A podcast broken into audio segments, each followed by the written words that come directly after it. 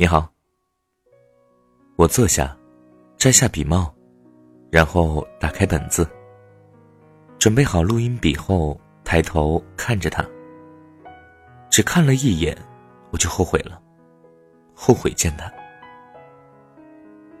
我也算是接触过不少精神病人了，他们之中，鲜有眼神像他这样让我感到不安的。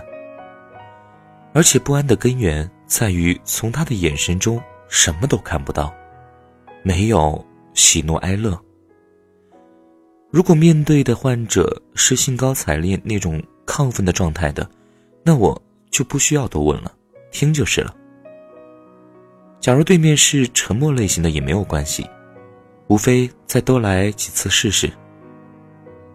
要是对方情绪很不稳定，甚至狂暴，大不了就跑呗，跑快点儿躲开砸过来的一切，安全就成。然而，面前的他只有一种态度，超然。说实话，我有点怕这种类型的患者，因为在他们面前，我是那个被审视的人，甚至。到了一种无所遁形的地步，我甚至能预感到接下来必将是一段烧脑甚至颠覆我所有认知的时间。他面无表情的点了下头，嗯，你好。糟糕了，我知道自己的预感没错，因为他平和的回应我的问候，对于一个很不稳定的精神病人来说，这不正常。我说。呃，听听说你自杀过很多次。他面无表情的看了我一会儿。那不是自杀，我只是想提前结束这一章。我说，一章。这让我想到了曾经接触过的某一位患者。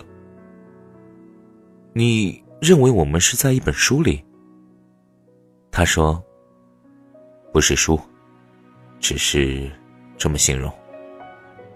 我说：“那那是什么意思？”他说：“只是一个环节罢了。”我说：“呃，我还是不明白啊。”他漠然的看了我一会儿。死亡，并不是真正的死亡，只是我们这么说。死亡只是生命这一段的终结。但是我们还会用别的方式继续下去。死亡不是死亡，我在品味这句话。那那死亡是什么？他说：“这一章的结束，我说过的。”我开始有点听明白了。哦，原来是这样。那之后，之后是什么？他说。我也不知道，某种形式吧。所以，我想提前结束现在的环节，去看后面到底是什么。我说：“其实，我隐隐的觉得话头不对，准备岔开话题，但一时又没想好从何说起。”他没打算停下来，而是继续的就着这个问题。还在说，生命和死亡，只是我们起的名字罢了。生命本身不见得是好的，死亡，也不见得是坏的。这些都只是必须的某种阶段。现在，被我们称作是生命的这个阶段，是某个巨大环节中的一个段落。之前，我们也经历过其他阶段。之后还会经历另一些别的什么，但是我们不清楚那是什么。我说：“哦，我大概是听明白了，你是说我们生命是某个巨大的呃呃某种连续性的一部分？”他说：“对，差不多是这个意思。”我说：“那那那个巨大的。”呃，我我没办法称呼它，是什么形状？环形，或者就是 D D N A 一样的螺旋体？他说：“你在试图用生命中的常识去解释生命之外。但假如真的什么形状的话，我认为应该是我们无法理解的，因为目前我们甚至都无法理解生命之外是什么。我突然觉得他的想法很有趣。也许他就是普通纯线型的。他非常认真的想了想。我不知道。我说：“哎，但是你为什么会这么认为啊？”他说：“我只是说这种可能性的存在，所以我才打算提前结束生命来试试。”我说：“喂，但拿生命来，这这太太草率了吧？毕竟生命只有一次机会。”他有点不耐烦的打断我：“你怎么知道的？”我被问愣了。他说：“你们太喜欢用已知去解释未知了，然后以此为基准来评判。”我说：“可，可这很正常呀，毕竟我们身处在生命当中。”他说：“不，不，不是这样的，你还是没能跳出来。也许，下一个环节来看，身为我们现在的阶段，只是某种孕育期呢，甚至，我们在这个阶段，反而被称为死亡呢。在其他阶段看来。”生死的因果关系，也许正好相反，还不是我们现在认为的这样。你太习惯于用已知解释未知了，或者说，在某种程度上，你恐惧未知，就如同恐惧死亡。我知道他这种逻辑虽然建立在假设基础上，但却是不可攻破的，因为我没有办法。推翻他的假设，除非我也像他那样假设。可这样一来，我就和他所做的没有任何区别了。每次遇到这种情况，我都会为人类的逻辑极限感到悲哀，并且有沉重的无力感。除此之外，还有某种程度上的绝望。我决定再挣扎一下。呃，用已知尝试着解释未知也没有错吧？至少现在看来是没有错误的，因为我们定位就在生命中，而不是生命之外。他说：“你从身处的角度是无法发现错误的。”好吧，我放弃了这个问题，继续纠结，因为他是对的。那个，你是从什么时候？开始有这种想法的。他说：“从一张图片。”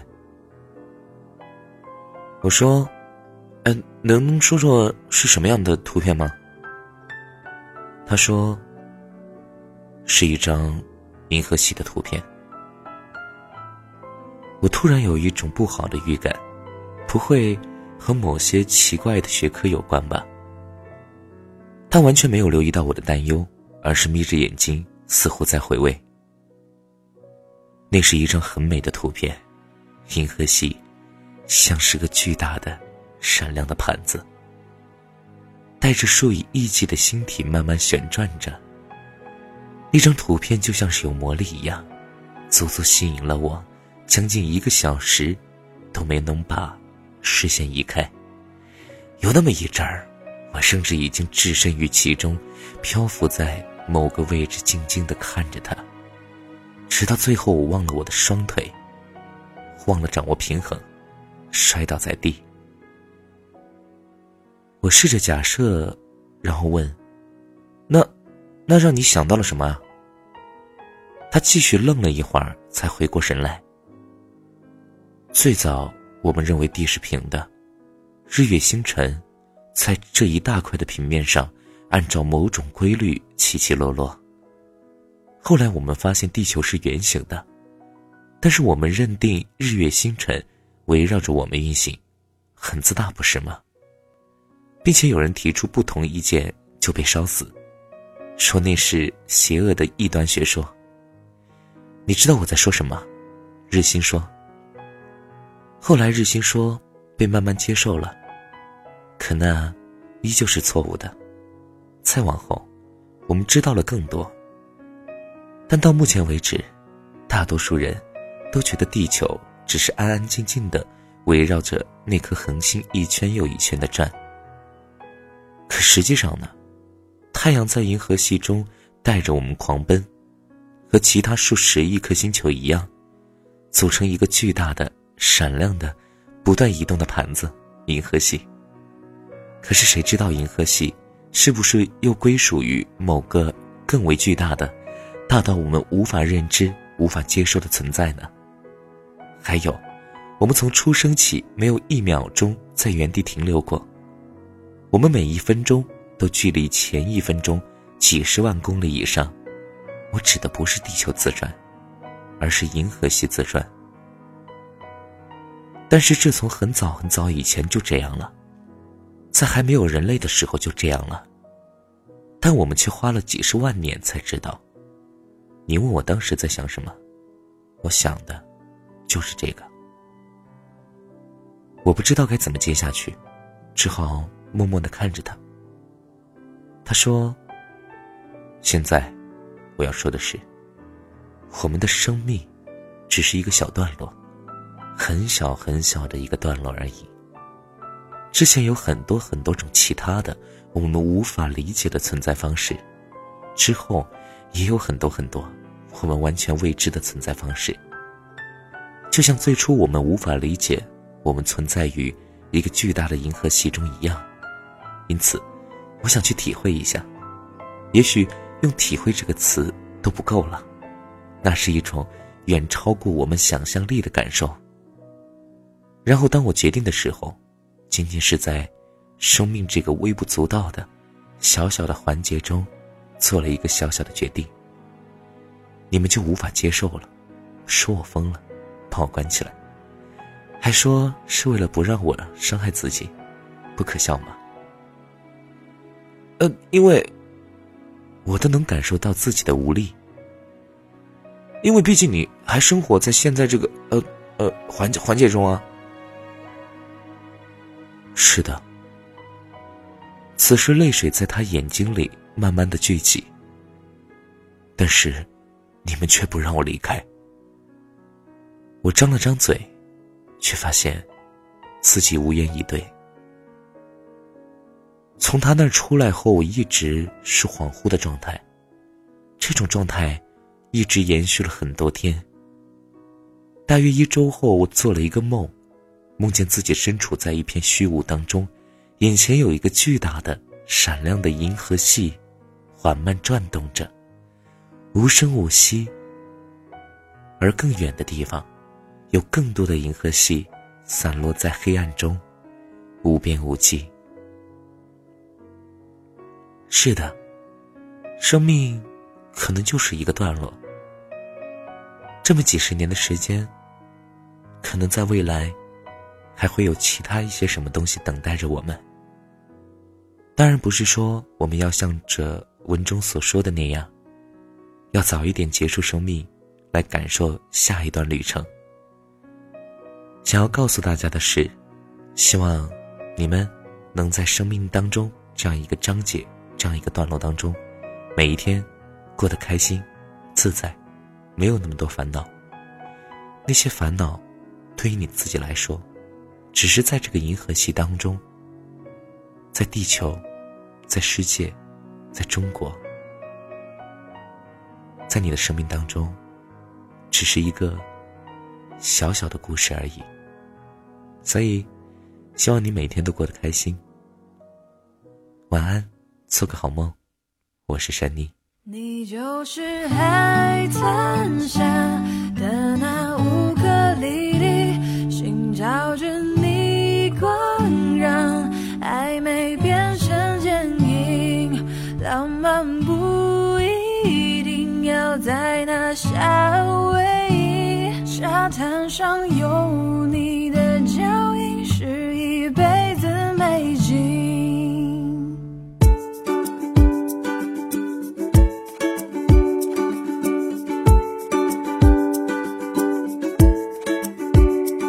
穿花衬衫要配上一把乌戈里里，不然看起来会像流氓兄弟。穿西装要记得带个带个泥巴，不然看起来会像霸占小姐。一般我是不会随便就载着花瓶兜风，我不是说你是个花瓶，你你你别发疯。你说你很容易碎。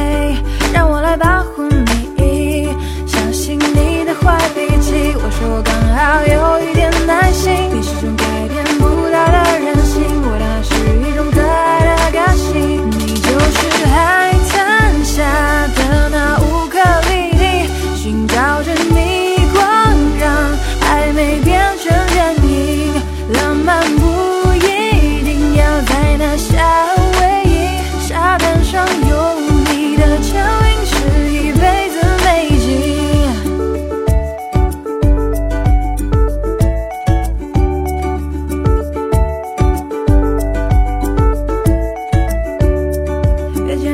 的发，让它飘逸，刚好配上他的八块肌，别再不吃东西，瘦到不行。乌克丽丽在你身上就像一把放的吉他，迷人不一定要比基尼，你的笑容已经非常卡哇伊，想要度假不用去到夏威夷，椰子树刚好种在我家院子里，想要买醉买醉买醉买醉，不一定要喝酒。